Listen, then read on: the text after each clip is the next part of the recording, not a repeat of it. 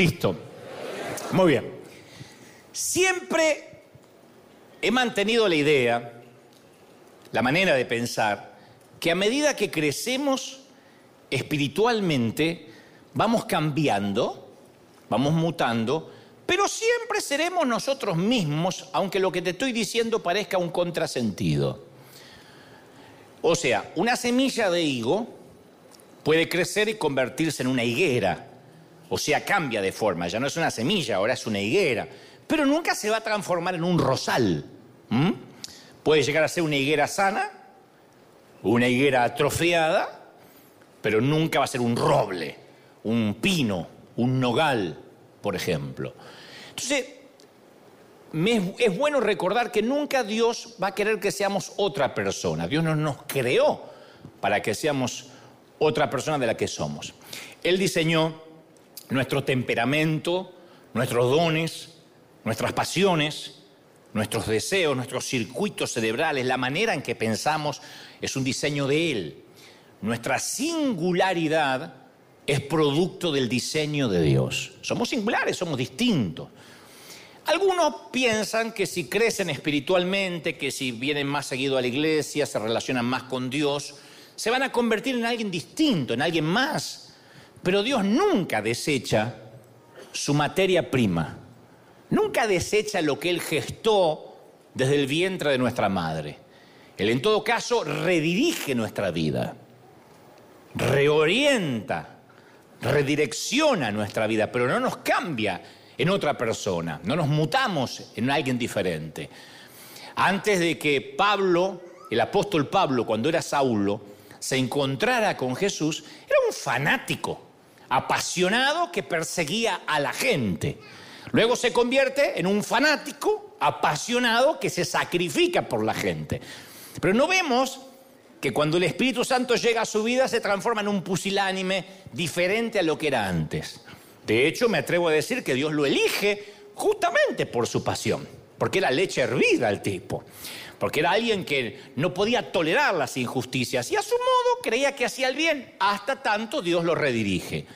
Esto va para los padres que tienen un hijo terco, cabeza dura, y dice, ¿habrá salido algún abuelo de por ahí, algún nativo de hace varias generaciones atrás? Y están pensando seriamente si le salió fallado por el carácter. Dice, qué carácter putrefacto que tiene. Porque los padres somos así, no, no, no nos vemos reflejados. Lo más probable es que cuando llegue a ser adulto, ese hijo que hoy es cabeza dura, que es terco, tenga formidables capacidades de liderazgo. Tenga un vigor indomable. Y la mamá, el papá va a decir, sí sabré de chiquitito que me lo vengo aguantando a este. Los grandes líderes, a su modo, son líderes cuando pequeños, ¿no? Entonces Dios nunca diseña algo y luego lo desecha. El Salmo 103 dice, reconozcan que el Señor es Dios y nos hizo y somos suyos. ¿Cuántos sentimos que somos del Señor? Alguien tiene que decirme amén. Reconozcamos que somos de Él. Entonces cuando crecemos, nos convertimos cada vez más en la persona que Dios tenía en mente cuando nos creó, cuando nos gestaron. Nadie nace por accidente. El otro día yo contaba en un programa de televisión que mi mamá usaba una palabra para definir mi nacimiento. Le dije, mamá, ustedes me quisieron tener, eh, ustedes me buscaron. Y mi mamá me dijo, ¿cómo te vamos a buscar si nunca te perdiste? No, si me quisieron procrear. Ah, no, hijo, fuiste un descuido, me dijo mi mamá. Un descuido. Yo no me atreví a preguntar, la confianza no daba quién se descuidó. Pero después fui creciendo esto se lo voy a contar en familia y también a los que están allá, que son familia. Cuando alguien se descuidaba y se le escapaba un gas o una flatulencia, mamá decía, ¿quién se descuidó? Y yo decía, entonces, por carácter transitivo, ¿qué soy? ¿Se entendió la metáfora, no? El que no entendió, no importa, después pregunta en casa. Entonces, ¿cambiaremos de forma? Claro que sí. Pero no cambiamos de esencia. Fuimos gestados con un propósito, aunque nuestros padres hayan dicho es un descuido, eh, es un embarazo de soltera. No, es un propósito divino. Y Dios desea, conforme a las escrituras, que nos transformemos en una nueva creación. Sin embargo, nueva no significa completamente diferente. Dios quiere redimirnos, restaurarnos, no cambiarnos en otro. Por ejemplo, si siempre fuiste una dama eh, minimalista, sencilla, austera para vestirte, jamás vas a transformarte en esa mujer fatal que se pone una minifalda roja, tacos plateados, se pinta los labios de negro y es el alma de la fiesta. No va a pasar. Es que Dios me cambió. Aleluya. No va a pasar. Dios va a respetar tu estructura emocional. Si en cambio eres un tipo extrovertido, charlatán, que vives metiendo la pata porque hablas y después piensas, tampoco te vas a transformar en alguien retraído, adusto, reservado, tímido, porque ese no eres tú, por mucho que Dios te, te transforme, te toque. Eso nunca va a suceder. Dios nos diseñó para ser como somos. No es que nació un montón de gente fallada y la tiene que arreglar. Cuando nuestra vida termine, no nos va a preguntar por qué no fuimos Moisés, por qué no fuimos David, Esther, Beyoncé o Kim Kardashian. Dios nos preguntará por qué no fuimos nosotros. ¿Mm? Cuando crecemos para convertirnos en el ser que somos, somos liberados de ser el que aparentamos ser. Cuando finalmente somos quienes Dios quería que fuéramos, dejamos de aparentar, quienes intentamos ser. Hace un tiempo, y creo que te lo conté, si no me equivoco, durante la pandemia, yo conocí a un predicador que apenas me vio, sintió la urgencia, la necesidad de hablarme sobre la cantidad de tiempo que él lleva al aire en televisión. Entonces dice, nadie, nadie, hasta mí. y eso que soy argentino, me sorprendí del orgullo de otro. Fíjate vos cómo tiene que ser esto, ¿no? Es como que un mexicano digo, ¡eh, muy picante! Igual, igual. Muy picoso. Un mexicano que se asuste del picoso eh, porque literalmente te quema las entrañas. Esto es igual. Para que un argentino se asuste del orgullo de otro, me dice nadie, y este no es argentino, ¿eh? Dice, nadie ha estado evangelizando tantas olas al aire como yo. A la hora que enciendes está mi, yo iba a decir mi jeta, pero él dijo su cara ahí. Luego me dice, ¿cuántos empleados tienen aquí en River? Y le decimos el número. Y acto seguido dice, yo cuadruplico esa cantidad. ¡Oh! Nadie le estaba preguntando. Era Kiko, pues yo tengo más. Era así, igual. Me preguntó, me preguntó cuán grande era nuestro campus. Y le digo, le decimos más o menos, y dice, nosotros superamos eso. Si vienes a mi campo, puedes estar un día entero dándole vueltas y no terminas de recorrerlo. ¡Oh! Se la pasó hablando de la gente que conocía, los seguidores que tenía en las redes, los famosos y millonarios a los cuales él había influenciado con su ministerio, con su vida. Y cuando se fue yo me sentía, por un lado, agotado y también asustado. Agotado porque dije, ¿cómo puede ser tan ciego este hombre? Tan inconsciente. Inconsciente de su propia petulancia, de su, fatuidad, de, tanta inmodestia. ¿Cómo puede estar tan inconsciente? Yo sé que los argentinos estamos inconscientes, que somos perfectos. Pero digo, este tipo estaba más inconsciente que yo. Y me asusté porque tuve un pensamiento horrible. Y ahora sí, en tono serio, dije, si este hombre puede ser tan ciego y no se da cuenta, ¿no tendrá el mismo problema? ¿No tendré en ocasiones la misma ceguera que en el afán de contar cómo Dios nos bendice a veces sentado a una mesa me pongo a hablar eh, de modo obsceno de las bendiciones de Dios lastimando a otros? Entonces, aparentar ser alguien que no somos es un trabajo arduo y nos agota, especialmente si sabemos que estamos proyectando una imagen que no es real.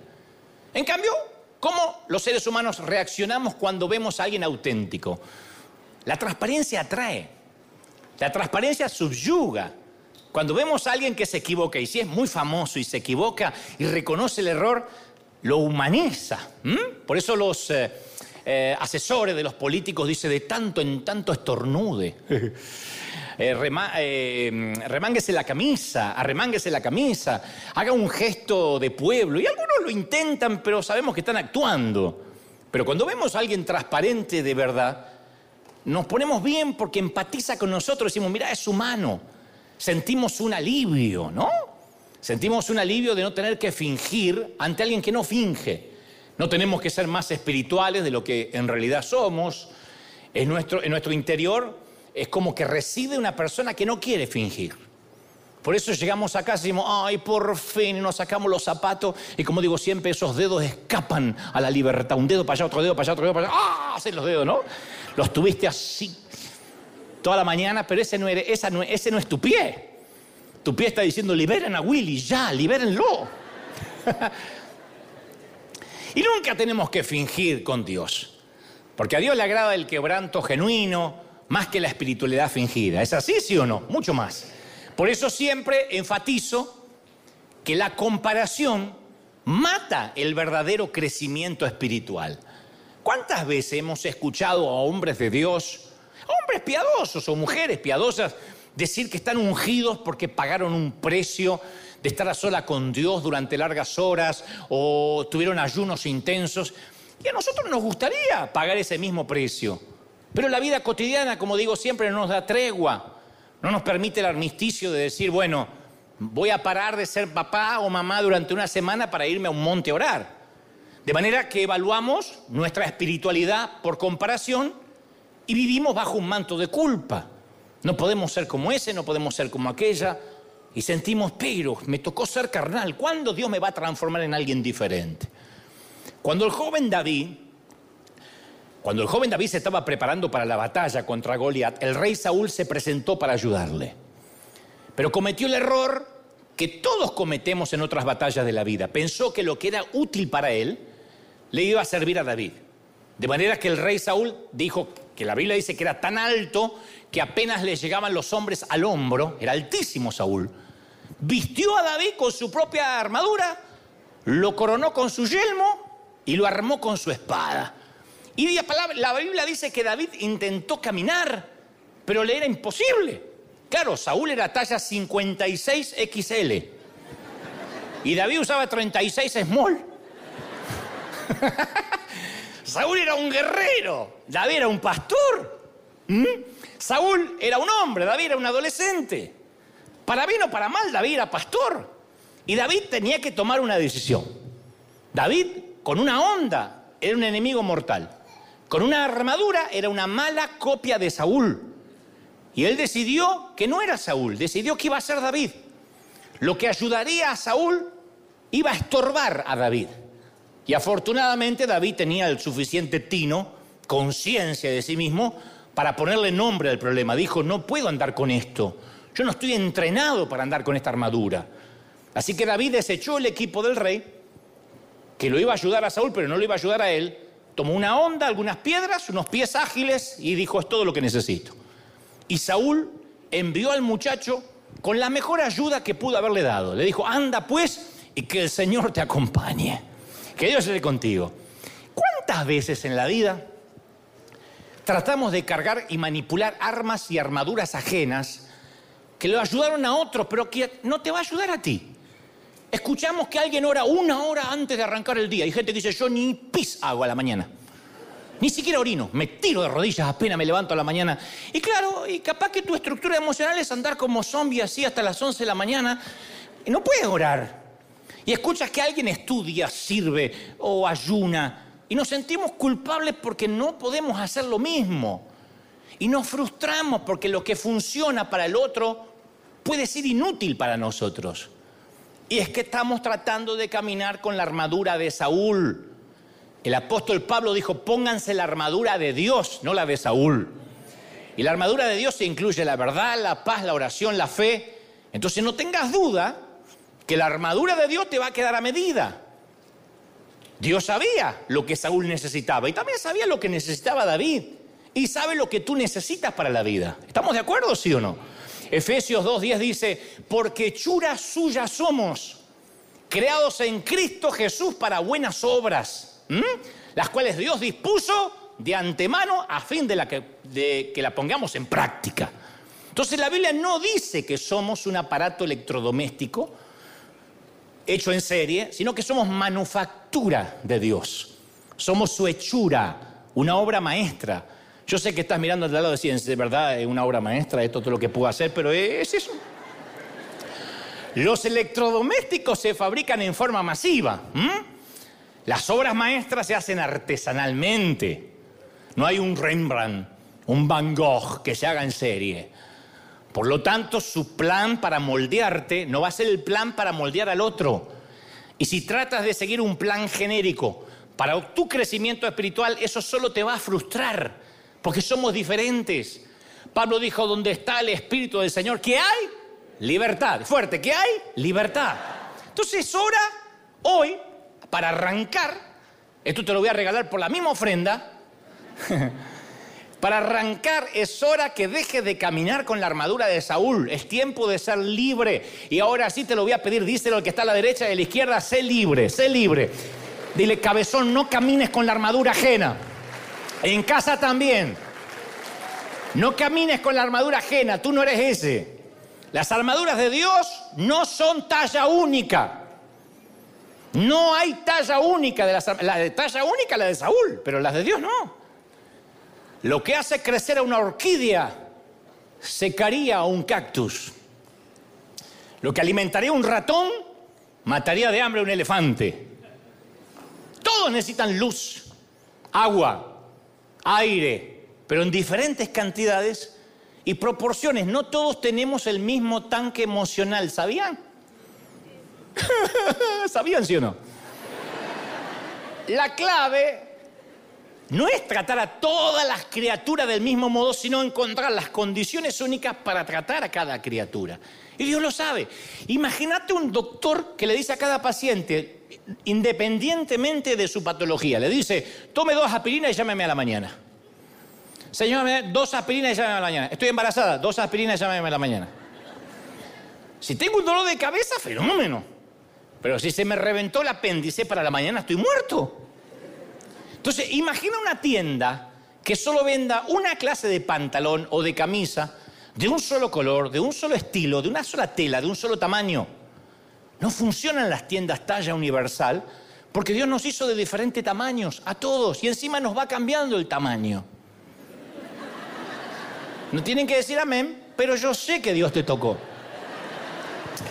Imagina un padre que piensa, no importa cuántos hijos tenga, yo los voy a tratar a todos del mismo modo, porque yo los crío todo igual. No. Sí, sí, sí, yo voy a motivar a todos con las mismas recompensas, impactarlos con los mismos castigos, atraer, atraerlos con las mismas actividades. No va a resultar. Porque lo que es castigo para uno es celebración para el otro. Lo que es una motivación y una recompensa para uno es castigo para el otro. Entonces, cuando uno es padre, lo primero que aprende es estar consciente de que cada ser humano, cada hijo es diferente. ¿Es así, papis y mami, sí o no? Los mismos padres. O por lo menos eso le hiciste creer a tu marido. Los mismos padres. Los mismos genes. La misma familia. El mismo hogar. Y tienen todos una constitución diferente. Y si un padre trata de obligarlos a que se relacionen con él de la misma manera, es un desastre. Los hijos no se relacionan con los, con los padres de la misma manera. Porque nuestra singularidad individual significa que todos vamos a aprender a relacionarnos con Dios de diferente manera. Los grandes líderes saben que sus discípulos, que sus educandos, algunos requieren mano dura para sacar lo mejor de él. Y otros necesitan guantes de seda, hay que hablarle porque si no se desanima, se ofende. Yo tengo a alguien en el equipo, que no te voy a decir quién, que dice, cada vez que vos me hablas yo necesito dos horas para estar solo y pensar. Tío, pero es que, ¿qué te digo? No sé, no sé, pero me hablas muy duro y yo necesito dos horas. dos horas en silencio mirando la pared porque está ofendida. Yo no, no entiendo. Los mejores vendedores cultivan un radar de qué clientes quieren más conversación. Hay clientes que les gusta comprar y que le den conversación. Hay otros como yo que quieren espacio. ¿Los puedo ayudar? Yo llamé a los bomberos, al 911, dije algo. Déjame que estoy eligiendo. A mí no me gusta que me hablen cuando estoy eligiendo. No es que sea mala onda, ¿eh? porque yo sé que me están mirando. No, si tiene una tienda y voy a comprar, no me hable, voy a la tienda. Pero hay gente que le gusta hablar. Es más, no compra, habla. Después de hacerle bajar todos los zapatos al vendedor, le dice, bueno, en todo caso paso. Y se va. Y los hombres compramos algo aunque sea para que el muchacho no se sienta mal, aunque tiremos el zapato después. Los jefes eficaces, los terapistas, ¿eh? los maestros, los eh, políticos, dominan el arte de leer las diferencias humanas. Porque somos una plétora, somos, somos distintos. No solo eso, sino que nuestras vidas son mucho más ricas gracias a la diversidad de la gente. Yo tengo amigos cuya alegría más grande es que los invite a comer un asado con vino Malbec argentino y pueden pasarse todo el día, no con el vino, sino con el asado. Y tengo otros con los cuales hemos peleado juntos contra dobles de riesgo en una obra teatral. Entonces mis amigos están presentes conmigo en diferentes maneras, ven lados diferentes de mí y me alegro que lo hagan. Así que ¿por qué pensamos que Dios no sabe cómo somos? Él nos hizo y Él nos ha hecho absurdamente diferentes los unos de los otros. Te doy permiso para que mires así, mira lo absurdo que es Dios y lo distinto que nos hay. Mira, mira, mira una mirada, pega una mirada y digo, mira, tan distinto. Acá tenemos pensadores y sentidores, los que te abrazan y te invaden el espacio personal que no les gusta a los gringos, y los ermitaños que no, les gusta que se acerquen. Tenemos gente que son liebres y tenemos tortugas. ¿Sí? Y el Señor, dice Salmo 100, los hizo a todos ellos. Pero en las iglesias tenemos la tendencia a predicar en estilo talla única a que el crecimiento espiritual sea siempre talla única. Apenas publiqué este título en las redes, me atacaron un montón. Es que el Evangelio es talla única, basta Dante de mandar gente al infierno. Es como que se ponían locos los que venden talla única. Pero es como que el, médico recete la misma medicina para un sarpullido o una neumonía. Y creemos que hay que recetar, recetar los mismos métodos genéricos. No, ¿Y pero por qué? Y porque es práctico, porque es fácil llevar la cuenta de cómo van, porque es genérico, pero somos diferentes. Y hay una enorme libertad cuando descubrimos cuál va a ser el trato individual que Dios tenga para con nosotros. ¿Queremos un trato individual, sí o no? Porque entonces nos relacionamos con Dios de la manera en que fuimos creados por Dios. Dios sabe lo que cada uno de nosotros necesita, Dios sabe. Él llevó a Abraham a dar un paseo. Hizo que Elías tomara una siesta, que Josué diera una vuelta. Le propinó una reprimenda a Adán. Le dio a Moisés 40 años de caminata. A David un arpa, a Pablo una pluma y un rollo. Luchó con Jacob, discutió con Job, le susurró a Elías, le advirtió a Caín, consoló a Agar, le dio a Aarón un altar, a María una canción, a Gedeón un vellón, a Pedro un nombre nuevo, a Eliseo un manto. Jesús fue severo con el joven rico, tierno con la mujer sorprendida en adulterio, paciente con los discípulos, irónico con los escribas, gentil con los niños, piadoso con el ladrón, miró de lejos a la suegra. Eso hizo el Señor. Dios nunca hará crecer a la gente del mismo modo. ¿Cuántos creen esto y celebran esto maravilloso? Dios es un artesano, no un fabricante. Dios ha existido desde la eternidad, pero nunca ha tenido una relación contigo antes. Entonces Él quiere tener una relación nueva contigo. El problema es que mucha gente escucha a alguien que se considera experto, por ejemplo, el pastor de la iglesia, y piensa, Dios va a hacer lo mismo conmigo que hizo con él.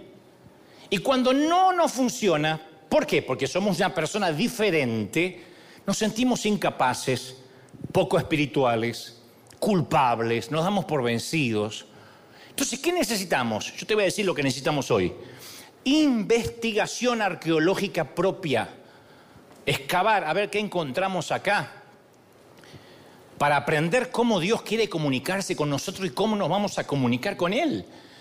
El crecimiento espiritual es artesanal, no se produce en serie.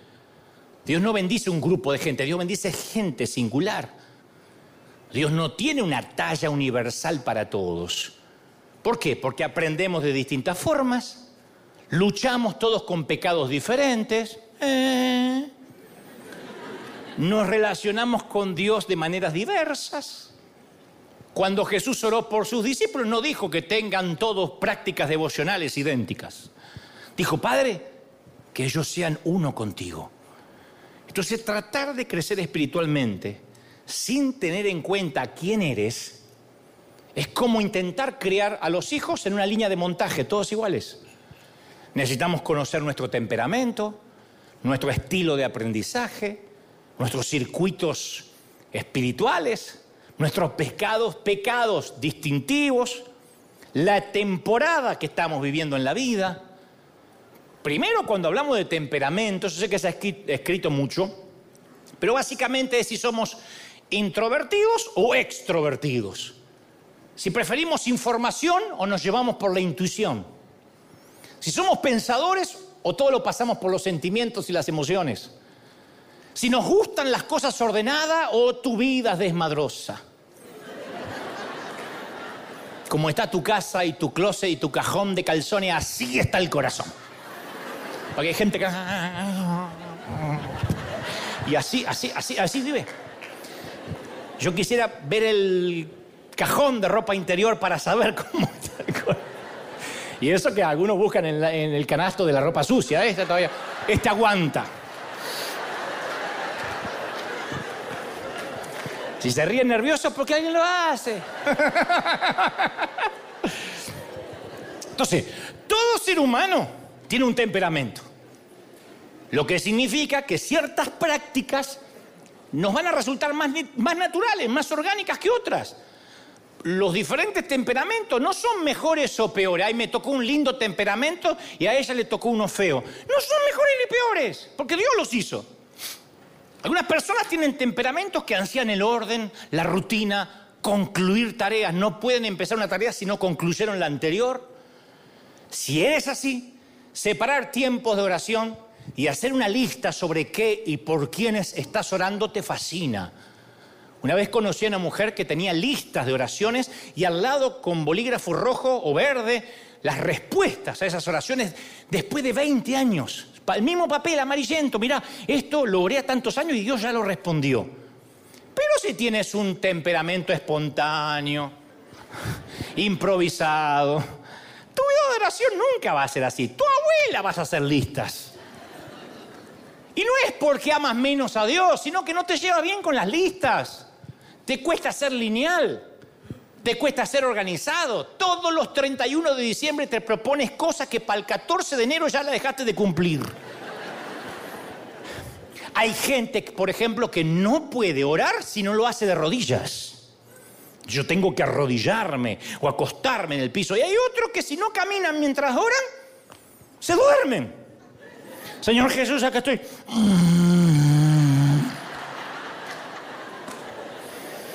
tienen que caminar. Y cada uno también tiene que conocer cuál es su estilo de aprendizaje, porque de eso va a depender el crecimiento. Gracias a Dios el crecimiento espiritual no se aprende solo en los seminarios, en las escuelas, porque Dios nos creó para que aprendiéramos de distintos modos. Hay gente consagrada a Dios, pero que detesta leer, no le gusta leer. Y se acostumbró a mirar por el celular los títulos así nomás, pero no le gusta leer. ¿Sabe quién es el nuevo presidente? Porque leyó un título. No lee. Ama a Dios. Quiere crecer, pero aprende escuchando. Se instruye a través de conversaciones, de mensajes, de audios. Otros aprenden haciendo, enseñando. Hay gente que para tratar de ensamblar algo, lee las instrucciones siete veces antes de poner la clavija A en la ranura B.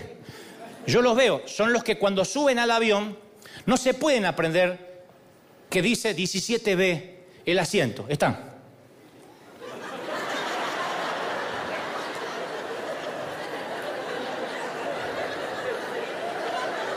No puede retener tres letras, no puede. Yo creo que tiene miedo que le cambie. ¡Uh! Me cambió. Oh, estoy el primero A.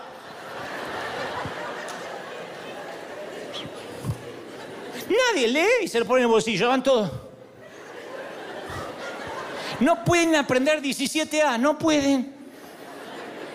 Son la gente que tiene que leer mucho antes de hacer.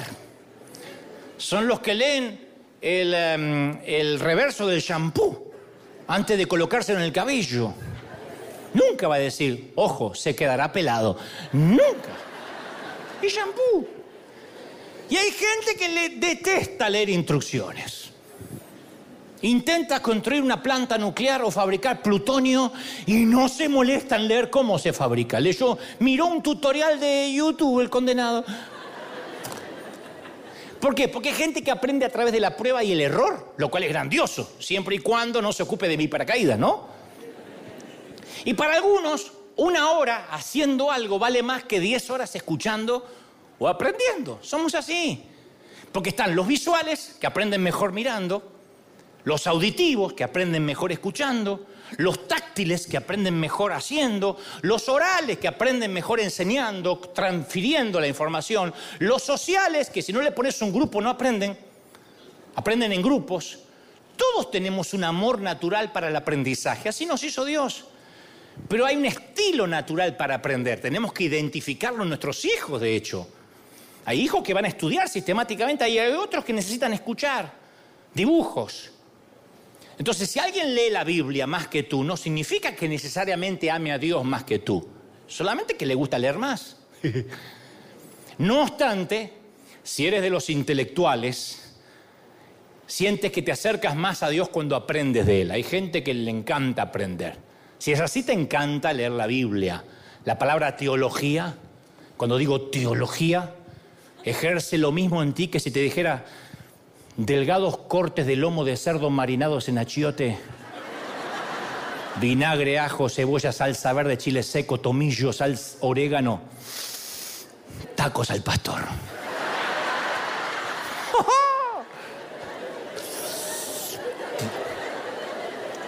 Si eres intelectual, cuentas el tiempo de la música porque quieres que llegue la parte del mensaje, ¿no? Te importa el mensaje hasta que empiece el mensaje. Cuando te enfrentas con una crisis eres analítico. Quieres solucionar el problema. Entonces Moisés dijo en el mandamiento de la ley central, dijo, ama a Dios con todo tu corazón, con toda tu alma y con todas tus fuerzas. Corazón, alma y fuerzas. Y cuando Jesús cita Moisés le agrega algo, dice, con tu corazón, con tu ser, con tu fuerza y tu mente. Así que si eres de los intelectuales estás agradecido que Jesús agregó la mente. Una persona así me imagino que pudo haber sido Pablo, ¿no? Si tú eres como el apóstol Pablo, el camino al corazón pasa por la mente. Lo tienes que entender. Yo acá he tenido gente, eh, no necesariamente que van a la universidad, pero algunos egresados, artistas, ingenieros que dicen, a ver, sorprendeme primero por acá. No es que racataca, racataca, racataca recibe. No, no, no, no. Yo quiero entender. Es gente que oye a Dios mejor cuando aprende. Necesita sólida enseñanza. ¿Te gusta? Cuando tu mente está creciendo, te sientes vivo. Y si dejas de aprender, sientes que te estás estancando. El peligro, ¿hay un peligro de ser así? Sí, ser todo cabeza y nada corazón. El peligro es ser un condenador de los que no son como tú. Es muy difícil tener razón y no lastimar a nadie con eso. Una de las cosas más asombrosas de Jesús que tenía razón y nunca le hizo daño a nadie con su superioridad mental. Ojo, porque los que son muy cabezones Mm, tú no tienes la santa doctrina y condenamos al otro. El conocimiento envanece, el amor edifica, escribió Pablo. Y vaya, caramba, que podía decirlo con propiedad porque él tenía conocimiento. Así que hay acá de los que dice, yo soy intelectual. Capaz que no eres intelectual, eres más relacional. Esa declaración que, de Jesús que donde están dos o tres reunidos en su nombre, Él está en medio, te encanta. Te encanta gente, eres adicto a estar con gente te encanta la gente, mínimo tienes 30 grupos de WhatsApp, algunos ni sabe por qué te incluyeron, pero ahí estás hablando de salvemos a las ballenas empetroladas de Caleta Olivia y no te importa, pero ahí estás. Te sientes culpable cuando alguien te dice, me fui a solas con Dios, porque no puedes estar a solas, necesitas gente, gente, que te haga porras, gente. Quizá Pedro era así, porque Pedro vino a Jesús con otros. Fue parte del círculo con Jacobo y con Juan. Después de la crucifixión se reunió con otros para ir a pescar. Los momentos definidores de Pedro siempre estaba rodeado con gente. Y si tienes esa personalidad, tiendes a oír a Dios más en una conversación que en un libro. Ay, me quedé hablando con la hermana Florinda, cómo me bendijo lo que me dijo. ¿Te gusta? Ahora todos tenemos un poquito de todo, ¿eh? Pero esto es a ver quién tiene más. Y si eres el que te gusta la gente, tiene peligros, también tiene peligro. Porque puedes llegar a depender de otros. Te transformas en un camaleón espiritual que te adaptas a todo el mundo y siempre te gusta agradar a todos. Entonces estar a solas con Dios te va a exigir un esfuerzo enorme, no te gusta la soledad. Puede que no seas ni intelectual, ni relacional, pero que eres activista, necesitas servir, tienes hormigas en el cuerpo. Y te gusta servir. Ese comentario de Jesús que por cuanto lo hicieron por mis pequeñitos, por mí lo hicieron, ah, te llega a las vísceras. Si eres así, te sientes incómodo en un escenario en donde no tienes un papel para desempeñar. Pero si puedes hacer algo, arreglar sillas, servir café, eh, no sé, eh, sientes como que Dios se deleita en tu persona. Y conste que no te estoy diciendo digan amén, levanten la mano, cada uno sabrá. Los que tienen la personalidad de servir, activistas, si no sirven se sienten alejados de Dios. Un peligro para estas personas es la tentación de pensar que Dios los ama solo cuando sirven. Entonces se dejan atrapar en ser servidores y se olvidan que son hijos de Dios. Son quienes más sufrieron durante la pandemia. Les cerraron las iglesias y se quedaron como los pececitos fuera del agua. Porque no podían servir. No se sentían amados. Y otro peligro es la tentación de juzgar y resentirse contra quienes no sirven como tú. Pero ¿cómo puede ser que esa venga y sienta el trasero ahí y no haga nada y yo sea la única que sirva? siempre te puede agarrar el complejo de eh, eh, lo que le sucedió a María y Marta, ¿no? Que tú digas, pero Señor, yo soy la que tengo que trabajar, la que tengo que fregar y mira esta. No todos quieren servir. A algunos le encanta sentar una nalga, la otra y recibir. Puede que no seas ni intelectual, ni relacional, ni activista, pero creces cuando adoras. ¡Ah! Te encanta cuando el salmista dice, yo me alegré con los que me decían a la casa del Señor iremos. Un clásico ejemplo está en el Salmo 73. El salmista se está quejando de las injusticias de la vida y luego dice, cuando traté de comprender todo lo malo que me pasó y me resultó una carga insoportable, se me pasó cuando entré al santuario de Dios. ¡Ah! Adoró y le cambió. Hay gente que adora y te cambia la perspectiva de todo. Hay una, díganme que viene un adorador, uno al menos, ¿hay algo? Son esos que quieres que la canción dure más horas. Ay, que dure más. Los intelectuales miran al reloj y dicen, ¿cuándo viene el mensaje? ¿Cuándo? Vos estás gritando por dentro, ay, por favor, unas cien veces más cantemos, unas cien veces más. Ay, que el no se calle, que el no se calle.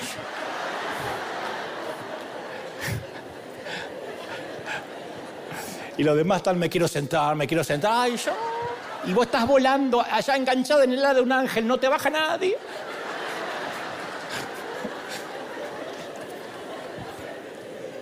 El rey David tenía esa personalidad, creo. Compuso salmos, prosas, poesías para exaltar a Dios. Y se nos dice que danzó delante de Dios tan exuberantemente que un día se quedó hasta en calzones en el proceso. Así que, adorador, prepárate si realmente vas a adorar. no creo que lo quieras hacer si eres conservador.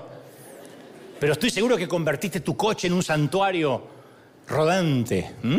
Y que todo el mundo te ve. Los chinitos te miran así cuando adoras en las luces de los semáforos porque cantas los gritos. Un peligro para esto, también hay un peligro. Juzgar a los que no son tan expresivos como tú. Algunos vienen de tradiciones que levantar un dedo, una mano, ay, les cuesta horrores. No todo el mundo baila, algunos somos hijos de alemanes. No todo el mundo baila. Algunos vienen, miren, ¿viste lo que es este acá nuestro, nuestro Nando? Es chiquito porque se fue gastando, era alto de tanto de, de, tanto bailar. Yo sé, acá abajo está como desconectado. No, de verdad, de verdad. Yo también no me animé a tocarlo, pero está desconectado porque es como que abajo se le mueve solo así. Pero. Hace, es una cosa y se le mueve, ahorra azúcar. Y, viste que se el traserito se le hace así. Y Es un genio. Ahora, pone a otro a hacer eso. ¿Qué pasó? Peligros de esto. Y hay que cuidarse de la espiritualidad emocional. Porque hay gente que le encanta gritar.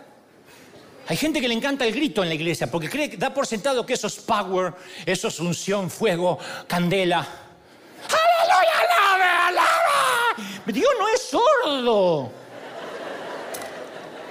Entonces el ruido, la música puede ser un gran don para la adoración, porque afecta nuestros sentimientos. ¿Qué va? Entonces uno puede llegar a ser demasiado dependiente de la música, del ruido, y tener respuestas emocionales. Entonces, mi sugerencia, también hace falta pasar adorando un tiempo a Dios sin música. No digo que esté mal, digo que a veces todo es emocional. La música habla nuestras emociones, como que no, somos tripartito, cuerpo, alma y espíritu. Pero a veces estaría lindo no necesitar música y decir, voy a adorar a Dios a ver si puedo hacerlo sin música. No por las emociones, por el ruido, sino porque me conecto con Él.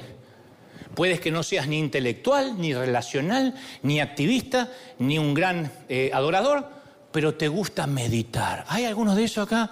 Mm. Pues pensé que no iba a hablar de mí.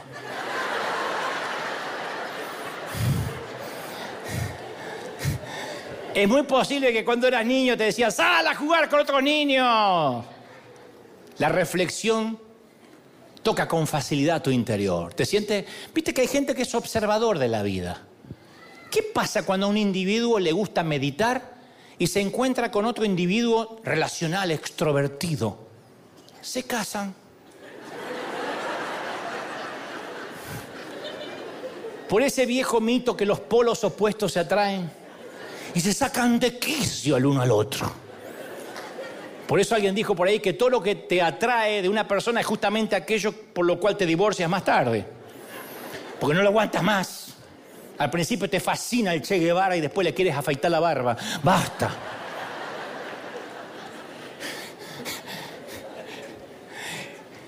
Ay, me encanta que sos gordito. Hay todo para agarrar con una cita pensada. Después de 10 años, gordo, ¿cuándo vas a bajar?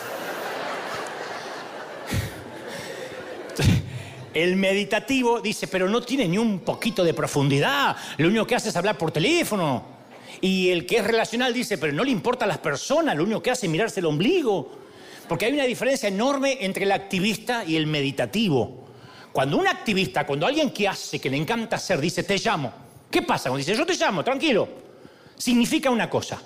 Te voy a llamar apenas llegue a casa y si no me contestas rápido, dejaré 153 mensajes de audio 89 videitos y si me clavas el visto apareceré en tu casa, mataré a tu maldita mascota y la herviré en una olla en tu propia cocina. Ese es el que dice te llamo, el activista. Cuando el meditativo te dice te llamo ahorita, significa antes que me muera, quizá te llame. Por eso uno tiene que aceptar la manera singular que Dios nos hizo y en lugar de seguir el método producción en masa, así vamos, somos todos, necesitamos encontrar las maneras orgánicas de relacionarnos con Dios. Abrazar como Dios nos hizo significa resistir la tentación de envidiar la personalidad de otro. Por ejemplo, si eres un adorador o alguien que te gusta meditar, a veces vas a envidiar el perfil alto de alguien que sirve y que se lleva el reconocimiento de todos. Porque los que sirven visiblemente a lo mejor reciben más aplausos. Pero cuando honramos nuestra manera de ser, estamos honrando a Dios por hacernos de esa manera. ¿Me están siguiendo, sí o no?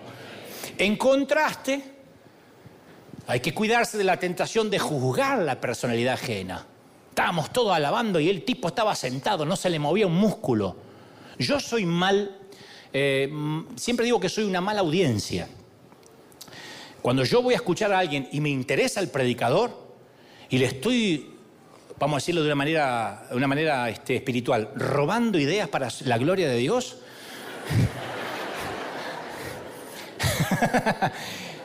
si me interesa, esta es mi cara. Y estoy anotando, estoy grabando. El que me ve dice, no lo está disfrutando, está estreñido de vientre, está aguantando gases. No. ¿Está aguantando? Se río fuerte. Ese es el gran flagelo del mundo evangélico. Cuando no tienen visto gente como yo, por ejemplo, dice, arrepiéntete Dante, vuelve a la senda antigua. El Evangelio no es para chiste. Porque ellos no quieren que vuelva a la senda antigua, quieren que camine por la senda que caminan ellos, que es la que conocen, la que consideran válida. De ahí surgen las divisiones, las denominaciones. ¿Cómo puede ser que en River no tengan altar?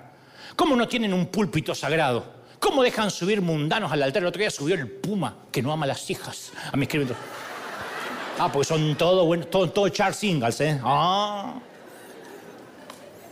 No entiendo su personalidad.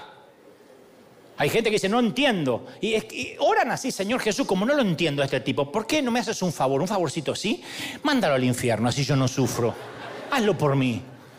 Pero por supuesto, el don más grande que podemos pedir en oración es gracia y amor. Y cuando se trata de amor y gracia, la gente de River ganamos por muchísimas cabezas, ¿no? Amor y gracia. ¿Cuánto decimos gracias por el amor que Dios nos dio? ¡Aleluya! Ninguna personalidad es superior a otra. Y necesitamos prestar atención a las maneras que no son orgánicas a nosotras, ¿eh? a nosotros. Porque hay maneras que no son orgánicas. Pero nadie puede decir, yo no voy a leer nunca. Ya está, no soy intelectual. No, necesitamos aprender. Nadie puede renunciar por completo a la adoración. Necesitamos aprender hasta a meditar un poco si no es lo que sabemos hacer. ¿Me están siguiendo, sí o no? Otra cosa que debemos preguntar para finalizar es, ¿cuál es mi pecado distintivo? Porque si eres un ser único, tienes pecados singulares. Nadie peca como tú. Dile que está a la derecha, nadie peca como tú, nadie. Uh, nadie peca como tú. Eres único para pecar. Si vas a pecar, que sea un pecado a estrenar. Los pecados más problemáticos para ti están conectados a tus mayores intereses. Por ejemplo, aquellos que son efectivos para liderar son tentados a usar, a pisotear al resto. La gente que tiene el don para pacificar es tentada a evadirse de los problemas, a tragarse todo hasta que un día explota. Entonces, conocer tus patrones de pecado te ayuda a eliminar las barreras que te impiden crecer. El objetivo de crecer es la libertad. Ser libres en lo que Dios te hizo, la manera que Dios te hizo.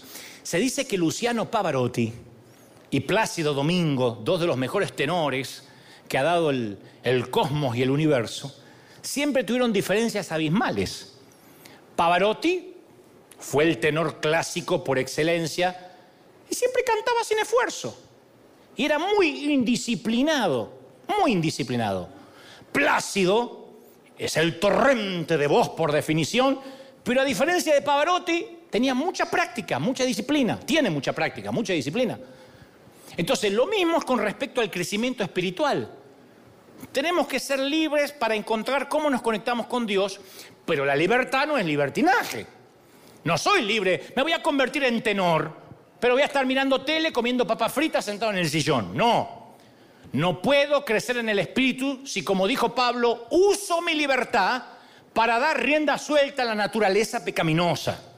Ninguno se vaya de acá diciendo, menos mal, que carga mi libro de antenoro más. No es así. Cuando estoy consciente de mis pecados distintivos, soy menos vulnerable a esos pecados.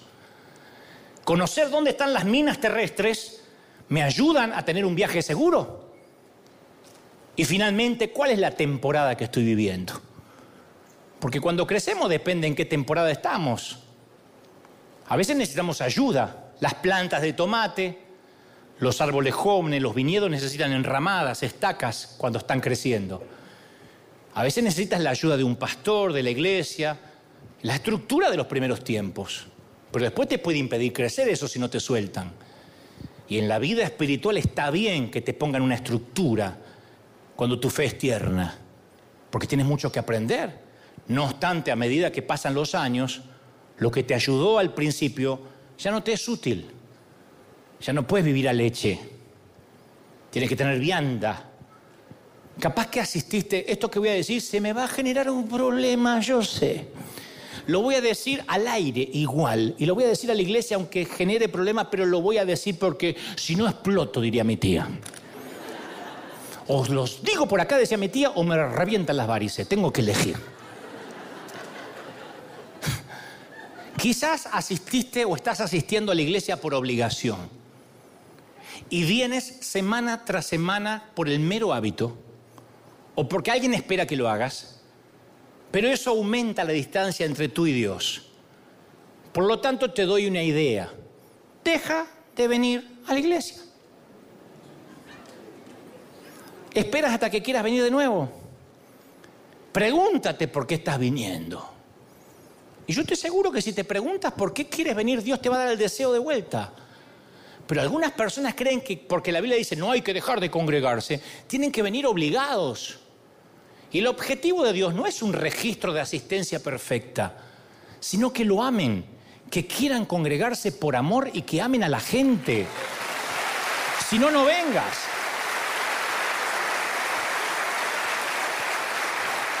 Si no, no vengas. Me van a matar los pastores. Están diciendo que la gente no se congrega. No, ¿para qué te sirve tener uno ahí con cara de. de preocupado? en el libro de Apocalipsis, Juan dice que un día cada uno recibirá un nombre secreto. Y por la eternidad él y, nosotros lo sabremos.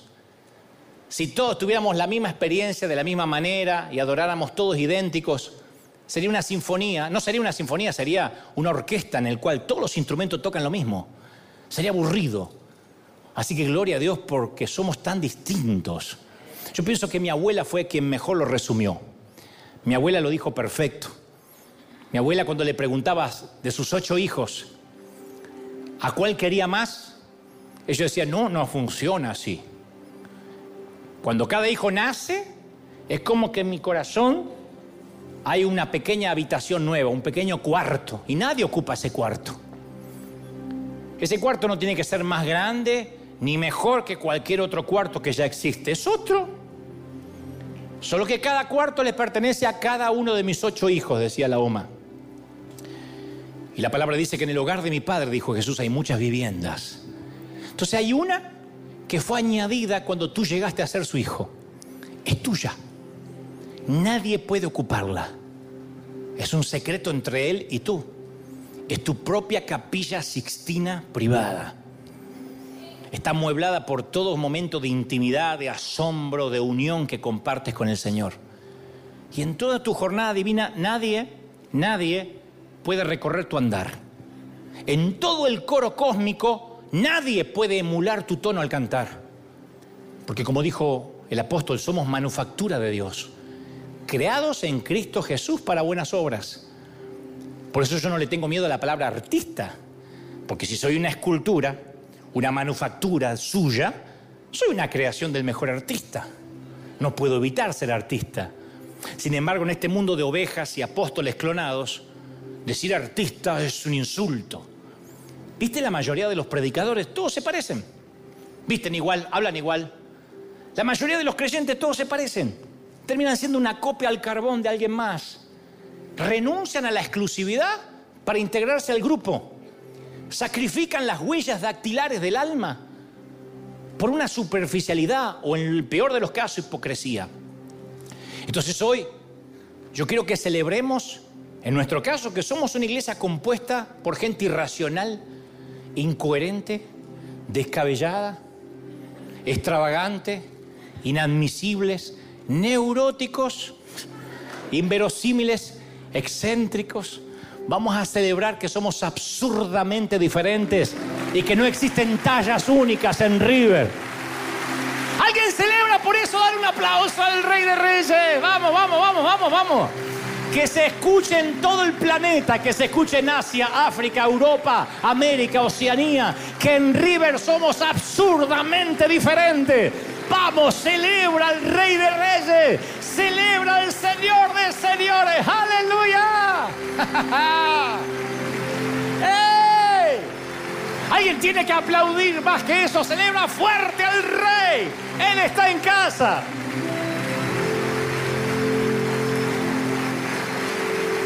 ¿No es lindo ser diferente? ¡Es maravilloso! Esa es la mayor libertad. Esa es la mayor libertad. De verdad, a mí no me conmueve orar por enfermos cuando voy a cualquier país, a cualquier sitio. A mí me conmueve ver que son libres de la mente, de la cautividad mental. Gente que cree que tiene que caminar siempre así, ser igual que la otra oveja, porque seguir traseros de ovejas es, es hipnotizador. Es me, me. Uno dice, ¿y para dónde vamos? No sé, pero tantos traseros no pueden estar equivocados. y hay un momento que uno tiene que tener el valor para romper la fila de ovejas clonadas. Decir, no, yo soy distinto. A mí Dios me habla de manera diferente. Yo oro de manera diferente. Yo me comunico de manera diferente. Yo adoro de manera diferente. Y eso es maravilloso.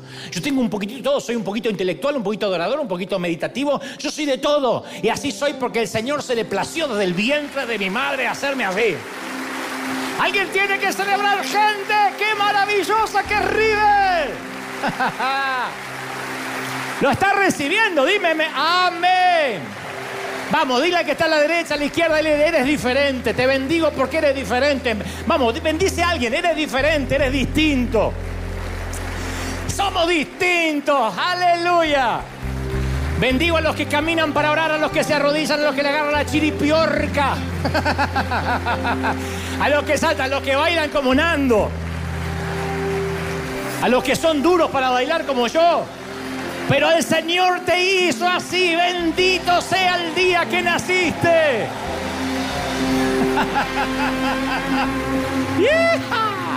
Hacia. Di conmigo, fuerte. Señor Jesús, entra en mi corazón. Perdona mis pecados. Gracias, Señor, por hacerme distinto. Por amarme distinto. Por ser tu hijo. Anota mi nombre en el libro de la vida. Ahora, mantén la mano en alto, quiero orar por ti. Padre, bendigo a esta cuna de campeones. A estos obreros de primera línea estamos terminando, no sin antes decir, oro por tu vida, por tus finanzas, por tus cosas, por tus sentimientos. ¿Cómo te ama el Señor? ¿Cómo no te va a amar, princesa, si en sus manos te tiene esculpida? ¿Cómo te ama, príncipe? ¿Cómo te ama el Señor? Recibe. Vamos, recibe. Los que tengan el bautismo del Espíritu intercedan como conviene. Los que no abran la boca, que de algo Dios lo va a llenar. Agradece a Dios por la vida, por el oxígeno, por tu salud por ser ese que te devuelve el espejo.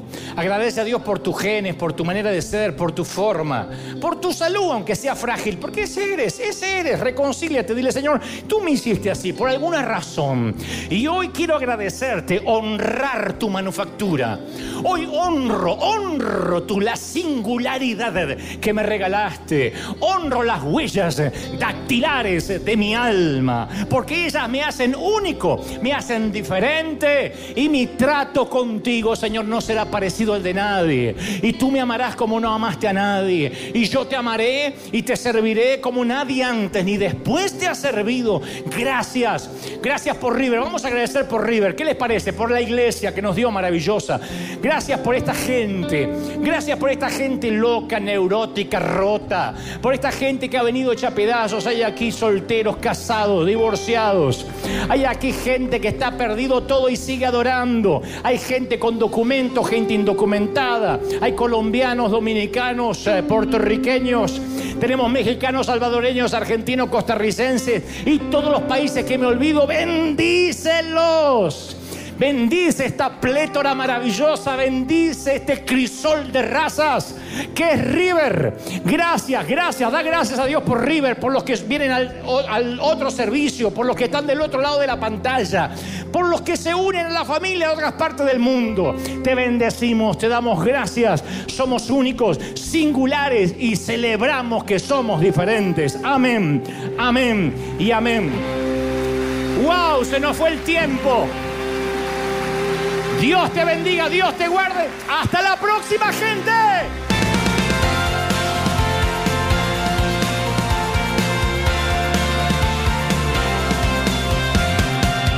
Apareciste una noche de soledad, abandonado y perdido te reconocí. Tu voz diciéndome no temas, yo estoy aquí. El Padre me envió por ti. Me curaste las heridas, me sanaste, mi Jesús. Todas mis cargas las dejaste allí en la cruz. Algo tan grande no lo puedo comprender. Oigo tu dulce voz diciéndome una y otra vez. oh, oh, oh eres bienvenido, eres amado